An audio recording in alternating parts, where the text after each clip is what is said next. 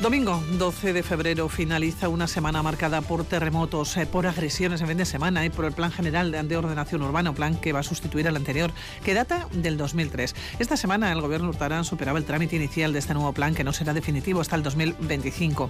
Hablamos de un documento estratégico que analiza cómo está ordenada nuestra ciudad, cómo vivimos y cómo y de qué manera se tiene que expandir en el futuro.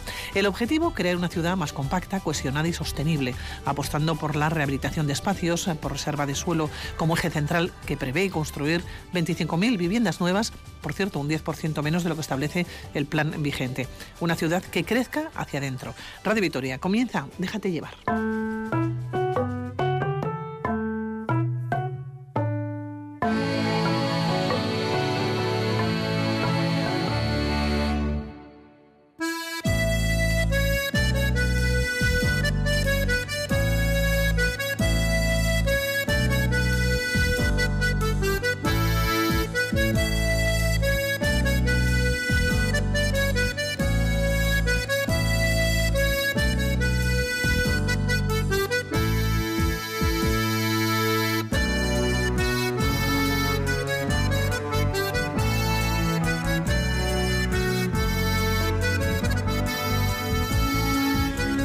Encima de la mesa. ¿Es Vitoria una ciudad compacta, sostenible y cohesionada? ¿Este plan de ordenación urbana lo va a conseguir? Se lo vamos a preguntar a nuestros siguientes invitados. Ellos son Eduardo Ochoa de Aspuro, es profesor del ciclo de formación profesional, educación y control ambiental del Centro Educativo de Guivide. Es coordinador también del proyecto educativo de medio ambiente. Eduardo, ¿cómo estás? Según buenos días. Es que ricasco uno no son de también es que comida penagatic. Muy Pablo Ortiz de Zárate, arquitecto, ¿cómo estás? Según buenos días. ¿Qué tal? Buenos días. Bueno, es Vitoria a día de hoy, es una pregunta que os voy a lanzar a los dos, ¿eh? pero a día de hoy es una ciudad compacta, sostenible y cohesionada.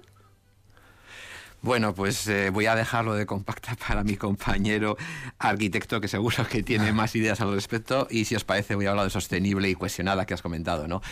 Bueno, yo creo que Vitoria-Gasteiz intenta ser una, una ciudad sostenible, tenemos eh, puntos muy positivos. Yo creo que lo más positivo, que no sé si valoramos suficientemente, es toda la red de infraestructura verde que tenemos. Tenemos árboles, tenemos prados, tenemos una infraestructura verde bastante potente con la estrella, que es el anillo verde. En eso estamos bien. También la gestión del agua, digamos que es un punto positivo, pero por ejemplo en movilidad tenemos todavía demasiados coches y demasiados pocos peatones, necesitamos más peatones, menos coches. Y en el tema de residuos estamos lejos de lo que nos marca Europa en separación selectiva, reciclaje, y todavía en lo que es reutilización y reducción todavía más lejos. Y en tema de diversidad, diversidad en sentido muy amplio, que nos llevaría a la inclusividad, si somos inclusivos o no como ciudad. Pues sí, cuando hablamos de cohesionada también hablo de inclusiva. Claro, estamos realmente en camino, porque cada vez Vitoria es más diversa, cada vez hay más personas de diferentes etnias, diferentes generaciones, diferentes lugares, y eso lo tenemos que llevar a la convivencia diaria y ahí todavía estamos pues aprendiendo, somos aprendices en ese nivel. O sea que si tendría que dar una nota de Vitoria que como profesor y por defecto profesional me gusta bastante, yo me pondría un 6 de 10. Pablo Zárate, ¿es Vitoria una ciudad compacta, sostenible y cohesionada? De momento tenemos el 6 de Eduardo. bueno, compacta. Ah, bueno, al final el desarrollo de tantas ciudades durante el periodo del desarrollismo siempre ha sido una tendencia a consumir suelo, a consumir recursos. Eh, bueno, y el devenir de los tiempos, pues eh, eh, ayer llegamos a la conclusión de que es un camino erróneo y que al final ni es necesario. Nos hemos dejado un montón de espacios de, oportunidad en medio de la ciudad que al final en, mucho, en muchos casos pues, pues eso han condicionado el desarrollo de muchas zonas y, y bueno, ahora mismo también yo creo que lo que sería necesario es que muchos usos que en otros eh, tiempos han sido molestos, han sido ruidosos, eh, usos industriales fundamentalmente, que los hemos llevado al extrarradio, a, parques eh, industriales que yo, creo que ya no tienen sentido porque implican desplazar a muchos recursos y mucha gente todos los días, cuando son usos que en estos momentos y por el propio desarrollo tecnológico de la industria y, y de los oficios permiten que sean usos compatibles con, con, el uso residencial, con el, con el día, de la, día de la ciudad. Entonces, yo creo que esa dispersión de usos, esa segregación de usos ha empobrecido el tejido urbano y creo que lo que debiéramos tender es, es eh, entiendo que esta normativa, eh, entiendo que debería ir por ahí el nuevo plan general a, intentar eh, valorar esa compatibilidad de usos para enriquecer el tejido urbano el día a día, que no haya zonas de la ciudad que se vacíen en periodos del día mm, que otros se llenan y bueno, al final la, la, compacidad de usos, o sea, el, atraer usos y, el complejizar la ciudad entiendo que es positivo. Entonces... hablamos de un plan general 20 años después. Claro, de momento estamos hablando de este plan aprobado inicialmente que habla de una ciudad que crezca hacia adentro, que parte de una densidad de población muy baja. No sé si os gusta ese plan y aspectos positivos y aspectos que menos os puedan encajar. El plan... De lo que conocéis, el plan de ordenación urbana. que, ah, Ya, al final yo creo que, bueno, a mí lo que... Pues yo creo que al final son normas que tienen una vigencia muy larga en el tiempo, que muchas veces eh, nacen ya eh, caducas porque el periodo de desarrollo es muy largo, entonces cuando se implementan pues ya está, ya la ciudad. Es que al final los tiempos avanzan muy rápido y los cambios son muy rápidos y las inercias son muy lentas, entonces es muy difícil adaptar el desarrollo normativo con, el, con la resolución del problema del día a día. Entonces, en ese sentido, pues sobre todo un tema de... Yo creo que lo que más... Eh, la carencia que, como en el desarrollo en el profesional, bueno, en lo que a mí me compete, es eso, sobre todo el ver que hay, que hay, que hay incompatibilidades de usos que realmente en este momento no tiene sentido y, y, luego la, la, normativa es a veces tan rígida que, aplica, que, hay, que debería haber muchas más excepciones y debería ser mucho más laxa en el sentido de, bueno, de apostar por el, por el sentido común más que el sentido normativo. Entonces hay veces que hay problemas que la solución normativa es absurda, pero es que pero, pero es la que hay y es, y es la que la administración valida y no sé si entonces la administración muchas veces eh, está atada de pies y manos por esa normativa entonces bueno es un poco a veces, es muy es impotencia 20 años del anterior Eduardo del anterior plan de ordenación eh, urbana ahora tenemos un nuevo. yo me sumo totalmente a las opiniones de Pablo. Yo diría que el sentido común tiene que ser básico en cualquier planificación política urbana. Y quisiera también recordar conectado con este plan en lo que se aprobó en octubre del 22 que es el plan de movilidad sostenible y espacio público que es un documento casi de, más de 400 páginas, está a disposición de cualquiera en la web del ayuntamiento y está muy conectado porque, por ejemplo, evidentemente, si antes hemos dicho, eh, cuando hemos hablado de la si Vitoria, Gasteiz sostenible o demás, un, un, eje fundamental sería la peatonalización, es decir, Vitoria tiene que ser cada vez una ciudad más peatonal. Todavía no somos lo suficientemente peatonales ni con mucho y en eso el plan, de, el plan general de la ordenación urbana tiene mucho que decir al respecto. ¿no? Y ese plan de movilidad sostenible aprobado por fin en octubre del 22, casi casi, porque una ley también de, eh, de, sostenibilidad energética, el gobierno vasco nos lo exigía, pues ya ahora tiene que ponerse en marcha, ¿no? Y llegar sobre todo al consenso ciudadano, otra vez la inclusividad tan importante. Y conectado con esto también una, un deber, una tarea que tenemos para 2023 es la zona de bajas emisiones, que también la ley de cambio climático nos la pone obligatoriamente, sí o sí, en todo Euskadi tiene que estar implantado ciudades de más de 50.000 habitantes, creo recordar, para el 23, o sea, este año, en ninguna está prácticamente muy definido. Y aquí en Vitoria se quiere ubicar en lo que sería el ensanche y el casco viejo, ¿no? También la zona más fácil, entre comillas, para convertirla de bajas emisiones. Pero esto, esto es muy importante que se refleje de alguna manera en este plan general. Y lo que se ha comentado, son planes a tantos años vista que deberían ser mucho más flexibles para que hubiera una revisión, adaptación, no una resiliencia. El sentido común, ¿no? El sentido común. ¿Qué decía Pablo? Enseguida eh, vuelvo otra vez con la misma pregunta. Aspectos positivos y aspectos que menos os encajen de lo que conocéis eh, de este, de este nuevo plan pero voy a saludar a un tercer invitado. Vamos a ver si podemos conectar con él. Él es Jesús Prieto Mendaza, él es antropólogo, es buen conocedor de la ciudad. Eh, Jesús, ¿cómo estás? Bueno, buenos días. Buenos días, Pili. Pues estoy con ciertos problemas de cobertura, ¿eh? O sea que... Bueno, vamos a hablar, Jesús. Estamos hablando de una ciudad compacta, sostenible y cohesionada. ¿Es Vitoria una ciudad cohesionada? Yo creo, y desde desde la comparativa con otros lugares que conozco y con otras ciudades que conozco, tanto de, del resto de España como de, otros lugares de Europa fundamentalmente o del mundo, yo diría que Vitoria es una ciudad bastante bien cohesionada, que hace intentos muy loables por lograr una cohesión. Estoy hablando y me estoy poniendo en el plano social. Eh, y, y, en ese sentido, indudablemente hay margen de mejora, indudablemente se pueden hacer mejor las cosas pero sí creo que Vitoria es una ciudad cohesionada. Sí. Radiografía de la ciudad, de la cohesión de la ciudad, de los barrios, de sus gentes, porque esta ciudad tiene poco que ver con la del 2003. Hemos cambiado nuestra manera de vivir y la ciudad también ha crecido. La ciudad fundamentalmente a partir de 2003, pero eh, unos años antes, con el tercer milenio, con el año 2000, es una ciudad que afronta, como otros lugares, eh, pues un cambio radical, que es la acogida a las nuevas migraciones transnacionales. Es una ciudad que se abre mucho más todavía a la diversidad. Eh, si ya bien era diversa, se abre muchísimo más. Ese ha sido uno de los cambios fundamentales de estas décadas, de estas dos décadas. Y, yo creo que lo ha hecho eh, bastante bien. Eh, que indudablemente, insisto, indudablemente hay todavía cuestiones que, que debemos de mejorar. Yo creo que Vitoria, en el ámbito urbanístico, en el ámbito educativo, en el ámbito de la sanidad, en el ámbito de la cultura, creo que en todos los ámbitos ha logrado ser una ciudad, esa ciudad cohesionada, esa ciudad que, eh, que comenzó a diseñar fundamentalmente José Ángel Cuerda y que, y que creo que sigue, que sigue avanzando por esos parámetros. No es una ciudad en la que haya barrios gueto, eh, como conozco perfectamente en otras ciudades. Eh, no es una ciudad eh, que, eh, que, dé la espalda a la problemática de, determinados jóvenes, a la problemática de determinados ciudadanos, a la problemática de sus vecinos. Es una ciudad que cuenta con una red fabulosa de educadores sociales, una red fabulosa de centros cívicos, de actividades. Yo creo que Vitoria es una ciudad, en ese sentido, que, que es una ciudad modelo. Uno de los objetivos que ha formado parte de los planes estratégicos eh, de la ciudad eh, durante años ha sido garantizar una calidad de vida digna a todas las personas que viven en nuestra ciudad. Y cuando hablamos de todas, son todas.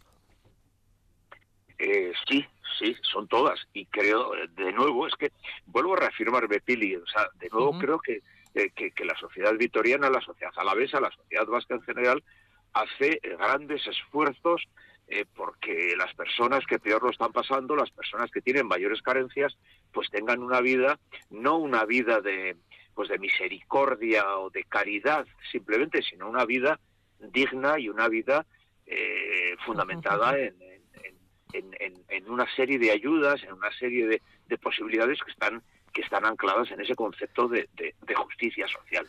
en ese sentido, en ese sentido, pues también la trayectoria, me estoy acordando de María Jesús Aguirre y tantas personas. Yo creo que, eh, que la trayectoria en ese sentido de Vitoria es, es, es, reconocida a nivel de toda España y a nivel de otros lugares de Europa. Jesús, si tuvieras que poner una nota a ciudad cohesionada, ¿cuál sería? Pues bueno, como todavía creo que podemos hacer y mejorar las cosas, no vamos a poner un sobresaliente, ¿no? Pero yo diría que Vitoria tiene un notable muy alto. Bueno, pues con esa nota nos quedamos. Jesús, te despedimos eh, porque la, eh, la, conexión ¿no? que estamos eh, manteniendo no tienes mucha cobertura, así que vamos a despedirnos. Jesús Prieto Mendaza, muchísimas gracias por atendernos este domingo. Muy buenos días. Gracias a ti, Pili. Gracias, un saludo. Agur, agur. Y en estos últimos 20 años la ciudad ha cambiado muchísimo, ¿no? La ciudad consolidada se ha incrementado en un 40%, mientras que la población apenas lo ha hecho en un 10%. Se está planteando un uso del suelo más flexible, desclasificar suelos urbanos que no se han usado en años para ese fin. Se apuesta por un crecimiento compacto y, como yo decía, una ciudad que crezca hacia adentro. Pablo, como arquitecto, ¿te gusta ese plan? Hablamos también de 25.000 viviendas nuevas, un 10% menos de lo que se planteaba o de lo que planteaba el plan anterior. ¿Son suficientes eh, para las personas, para las 50.000 personas aproximadamente? Es la cifra que se maneja. Mm. ¿Cómo lo ves? Yo, eh, a ver, no, o sea, no, no, soy conocedor del plan porque tampoco hace mucho que... O sea, hace... Estos días, Estos días ha publicado, entonces no, he tenido, no lo he podido revisar.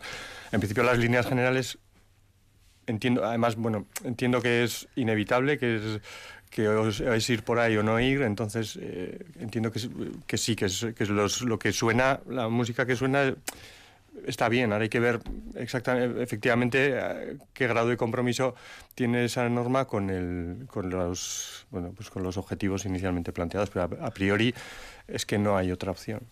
La música te suena bien, como arquitecto entonces, ¿no? En principio sí. A ver, si, a ver en qué medida hemos sido capaces de ser ambiciosos con esos objetivos y arriesgados en pues eso porque al final yo creo que es que este tipo de normativas suelen ser muy conservadoras y asumen pocos riesgos entonces pero bueno pero inicialmente entiendo que es curioso ¿eh? has hablado de, de ser ambiciosos de riesgos también, de que habitualmente se suben pocos riesgos y hace unos instantes, ¿no? en, la anterior intervención em, sí que decías eh, que bueno que se quedan, son 20 años, se quedan un poco como anquilosados, ¿no? que quedan en sentido común para que las normas sean más flexibles, pero las normas habitualmente no lo son. No lo son, sí. Y lo que pasa que luego, a veces también eh, entiendo que habría que confiar más en los técnicos tanto en la administración como, como los que estamos en la calle trabajando para pues eso, para que todos con el sentido común seamos capaces de asumir el compromiso con la ciudad, cada uno desde su, desde su posición, eh, teniendo claro cuál es el objetivo final. El objetivo final es conseguir una ciudad sostenible, compacta, en el que la vida de los ciudadanos sea satisfactoria, muy satisfactoria, y haga mejores a sus ciudadanos. Al final ese es el objetivo. Bueno, yo, yo, recojo un poco la, metáfora de Pablo de la música y yo diría que tan importante como la partitura es la orquesta. Hmm. Es decir, a ver si la orquesta y la dirección de la orquesta eh, atina y afina en estos años que tenemos por delante, ¿no? Yo creo que es muy, muy importante. Y también quería recoger otra idea muy importante que ha mencionado Jesús también antes en la conexión telefónica cuando hablaba de la calidad de vida. La calidad de vida en sentido amplio nos lleva al tema de salud, salud física, salud mental, bienestar. Y en realidad un plan general de la nación urbana es un poco como un plan de salud de la ciudad, porque los usos a los que se destine la ciudad y cómo se utilicen van a incidir en la calidad de vida individual y colectiva y en la salud física y mental de las personas. Entonces, yo creo que hay un elemento muy, muy importante conectado con la salud, que es la alimentación, y quería simplemente traer aquí una pincelada porque somos lo que comemos, que se nos quede este tipo de ideas y también relacionado con la eficiencia de cualquier plan de ordenación, el hecho de que menos es más, ¿no? Entonces, respecto a lo primero de somos lo que comemos, quería incidir que hay una red bastante importante, de hecho, hay un plan muy positivo de estrategia agroecológica ya en la ciudad implantada. Hay una red de pequeñas empresas agroecológicas que se llama Basaldea, en la que hay terreno a disposición de, iniciativas, como por ejemplo, a modo de ejemplo, la Huerta a la Esmeralda, etcétera, etcétera. Es decir, hay iniciativas muy concretas que van en ese sentido, pero es que va a ser estratégica en, un futuro el ámbito de la soberanía alimentaria y de la seguridad alimentaria. Y Vitoria, que es una ciudad que por el, la, zona rural que tiene dentro del propio término municipal le sí, permite... los pueblecitos alrededor de la ciudad, le, le podría permitir ser realmente en este campo puntera y pionera a nivel europeo, a nivel mundial, si tuviera una buena conexión entre la producción local y luego ese consumo también ciudadano, ¿no? Y también quisiera ya apuntar, porque sé que el tiempo es muy escaso, una idea eh, muy importante en el tema de cómo sería Vitoria en el futuro, etcétera. Aparte de más peatonal, que insisto, que eso es muy trascendental y tiene mucho que ver con el plan de generación urbana y con todo lo que entraña, más solidaria, más diversa, más inclusiva, y también en el sentido que comentábamos de, de, la alimentación, más compasiva y más comunitaria. Tenemos que pasar del sistema individualista, capitalista, convencional y actual a un futuro más comunitario, que el, bien común que aparece en tantos eslóganes, yo creo que lo tenemos que interiorizar. Y todos planes, yo creo que el plan general de organización urbana, en, general, en, realidad, al ser un ámbito tan trascendental y tan comunitario, toda la ciudad, los más de casi 250.000 almas y los espacios que van a utilizar de aquí a 20 años, nos tendría que llevar por esa senda. Bueno, se nos va quedando claro que quizás hubiera hecho falta más cambios adaptados a la nueva situación, ¿no? En los últimos años o a las nuevas necesidades. Sobre todo, yo creo que es un poco lo, también lo que comentaba antes, Eduardo. Es un tema de, que la norma tenga la suficiente manga ancha o flexibilidad o, espacio para, para la flexibilidad que permitan adaptarse a las situaciones que van y a los nuevos usos y a las nuevas necesidades que, que la normativa 20 años después no contempla y que es necesario incorporarla. Entonces, Sí, sí. Eh, en, relación con eso hay que recordar que los barrios nuevos que se emplearon en Vitoria, Salburó y Zabalgana, se desarrollaron, en, o sea, con el plan antiguo, pero sin el nuevo. Entonces, eh, con unas perspectivas económicas hace 10 años, más de 10 años, que luego no se cumplieron y ahora hemos tenido que eh, adaptarnos otra vez y redimensionar, recompactar de alguna la ciudad, porque nos, nos hemos dado cuenta de que ese modelo extensivo por el que apostamos hace 10 años por un por previsible crecimiento económico a día de hoy no se cumplió y el futuro es distinto.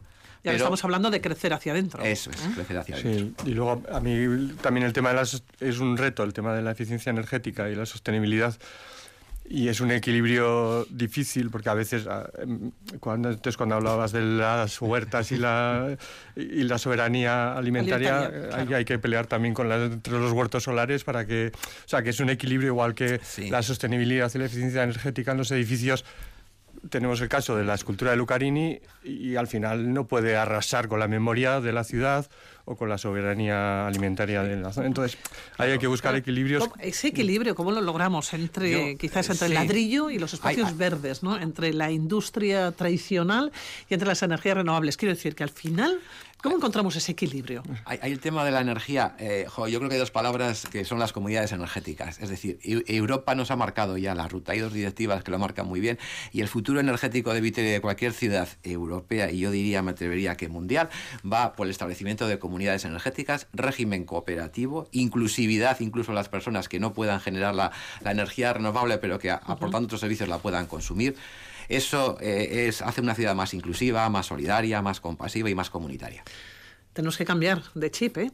Sí, asumir al final es el compromiso de al final es el compromiso de todos los agentes implicados en la ciudad, pero a, todos los niveles, arquitectos, eh, barrenderos y todo el mundo, eh, pues eso, en buscar una ciudad mejor para todos y el compromiso con ese cada uno desde su, desde su ámbito de actuación. Y buscar ese equilibrio, como decíamos, entre el ladrillo y los espacios verdes. ¿Estamos al 50% o no?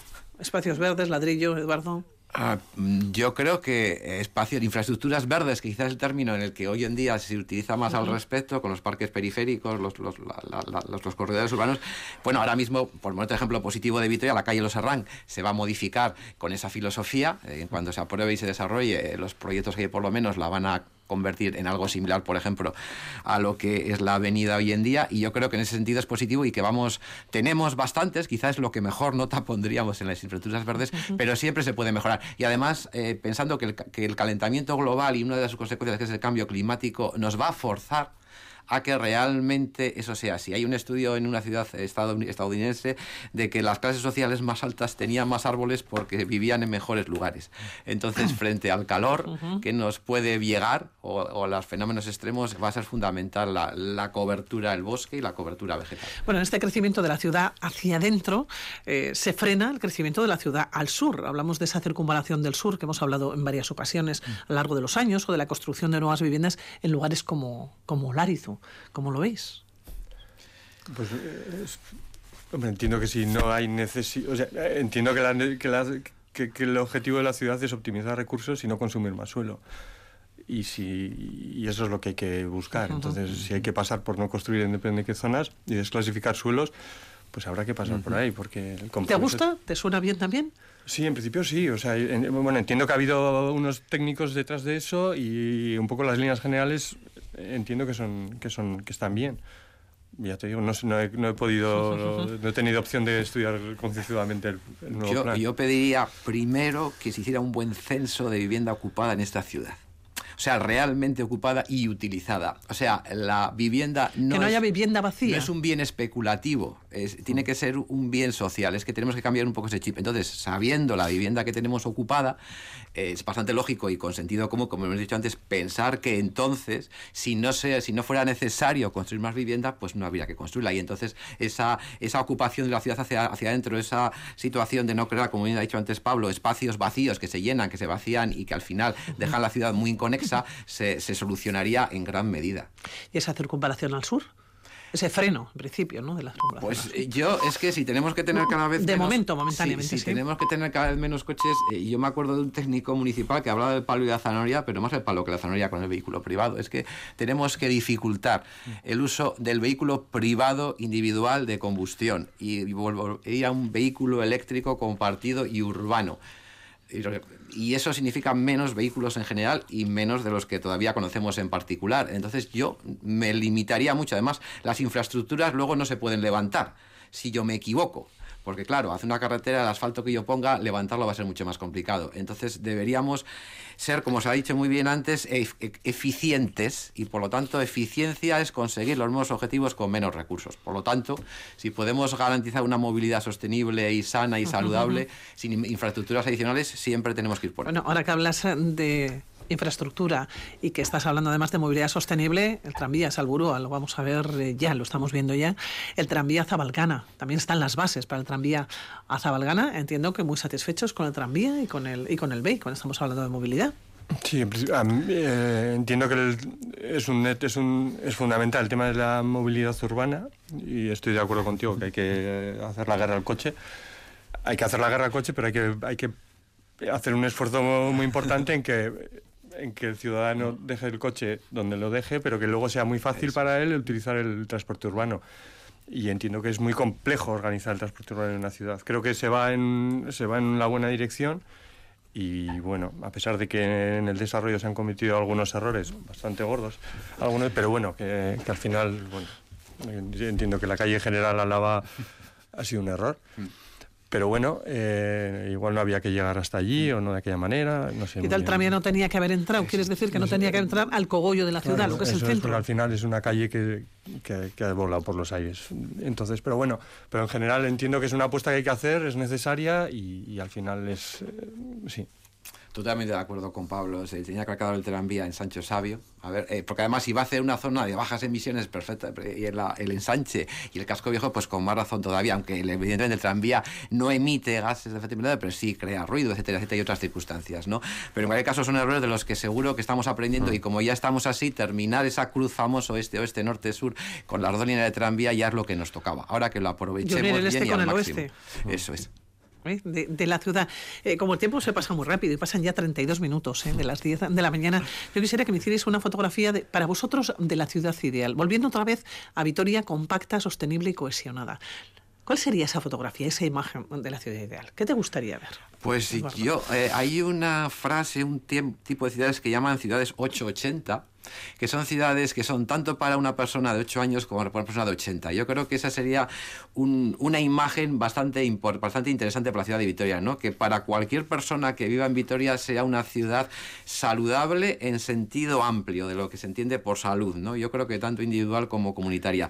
Y también que tuviera cerca, pues eh, como os ha dicho muy antes, ha comentado Pablo, ¿no? un transporte público que le permitiría dejar el vehículo en su casa, con cierta comodidad, una infraestructura verde que le permitiría respirar, un bienestar que le permitiría un bienestar también físico, mental. O sea, yo creo que con esas pinceladas tendríamos una ciudad ideal, eh, lo que todos, la, utopía que todos queremos para la Vitoria Gasteiz después de más allá de 2030, por una fecha que tanto se menciona estos días. ¿Y la fotografía tangible? ¿Cómo sería esa ciudad? Una ciudad que crece, que crece más, que se expande, que no se expande. Yo creo que se contrae, no sé si quizá es el término, se contrae y, y se vuelve más humana porque hay más interconectividad, somos interdependientes y ecodependientes, recuperaríamos el contacto humano y combatiríamos, por ejemplo, el gran problema que tenemos de soledad, de envejecimiento, de aislamiento de personas y de generaciones y de colectivos. Tenemos que volver hacia adentro, pero sin perder de vista de que estamos en un mundo global.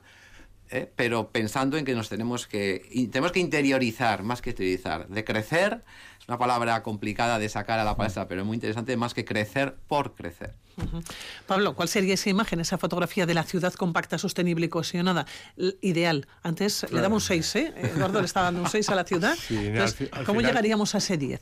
Al final, es, yo creo que todo el mundo tenemos la misma imagen de una ciudad ideal. Al final, yo entiendo que es muy interesante eso que comentaba al principio de, de, la compatibilidad de usos, de que, de que no tengamos que desplazarnos, de que el día a día tú puedas ir a trabajar, pero te cruces con quien va a hacer la compra y, y todos sean trayectos eh, eh, cortos, que el, el transporte urbano, que es un poco también la conciencia de lo colectivo, al final tú vas en tu coche, llegas a tu, sales de tu casa, llegas a tu trabajo y vuelves otra vez en soledad. No hablas con nadie, sí. de, otra manera, tú vas en el transporte humano y eres más consciente de que estás inmerso en un entorno colectivo. Entonces, eh, y esas y al final, pues se trata de buscar eso. Y al final tampoco es tan diferente o sea, todo el mundo tenemos un poco la imagen que ha comentado Eduardo, pues de, pues de convivencia, de ser, de que sea amable, de que los, no haya ruidos, de que haya naturaleza, bueno,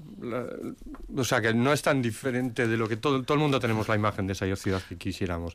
Lo que pasa que ahora, pero ahí luego, no sé, es, difícil luego que no todos te gustan las zonas industriales, ¿eh? No, no es que no me gusten. Yo creo que ahora mismo no tiene mucho sentido. No tienen el parque, los parques estos empresariales, es Miñano, que encima quiere, se pretende crecer, pues igual no tiene sentido, porque hay patios de manzana en esta ciudad con pabellones que en su día fueron carpinterías, que se sacaron porque, claro, era incompatible porque las sierras y eh, metían ruido y, era muy molesto, pero ahora hay muchas eh, hay muchos, yo qué sé, hay, hay, hay, laboratorios que no hay ningún problema para que estén en uno de esos patios de manzana. Y esos que están ahí trabajando en ese patio de manzana saldrían a tomar café en los bares de alrededor. Y eso enriquece la ciudad. Y, lo que, y necesitamos una ciudad rica. Y, y al final, pues son todas decisiones para conseguir llegar a, a eso. Y es un, es un camino muy complejo porque hay muchos intereses de todo tipo pero si lo tenemos todo claro y la clase política lo tiene claro y hay voluntad política de hacerlo y la administración está en ello y los técnicos responsables desde los estamos en ello y creemos en ese bien común como antes, como antes hablaba Eduardo pues entiendo que el, el, camino será más fácil y todos entenderemos decisiones y seremos capaces de explicar las decisiones a los ciudadanos porque serán lo suficientemente maduros como para entenderlas asumirlas y comprometerse con ellas. Venís otro día. Yo retomando y perdonad es que me ha dado una idea lo último que ha dicho Pablo. Yo diría por resumir en un eslogan que Vitoria sea la ciudad más rica del mundo. Copio el eslogan por otro motivo pero es una ciudad rica en sentido muy amplio la ciudad más rica del mundo no estaría, no estaría nada mal, ¿eh? Rica, además, en el amplio sentido de la palabra, no estamos hablando de dinero, no, estamos hablando de otras muchas cosas que nos hacen más felices. Probablemente que Vitoria sea la ciudad más feliz del mundo. ¿no? Y seguramente habrá ciudades gastando más dinero en otras historias y, el resultado será mucho peor que otras ciudades que están gastando dinero. Pues, pero bueno, en el, ah, yo hablo de la arquitectura. A veces un proyecto eh, con un presupuesto muy alto es mucho peor que un, proyecto con un presupuesto más limitado, porque al final.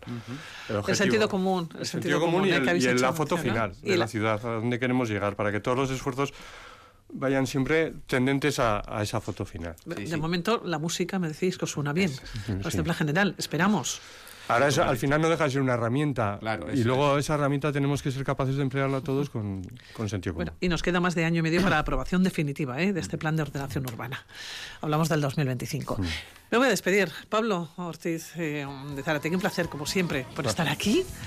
Y Eduardo Ochoa de eh, Como siempre, un placer. Muy bien, habéis dicho, la ciudad más, más feliz. Más feliz. Más feliz, la ciudad, más, feliz, del, mundo. Que nos quede esa idea. Esta es mi ciudad, como canta aquí, el grupo que vamos a escuchar, la quinta estación. Es que, que Muchas gracias. Agur, agur.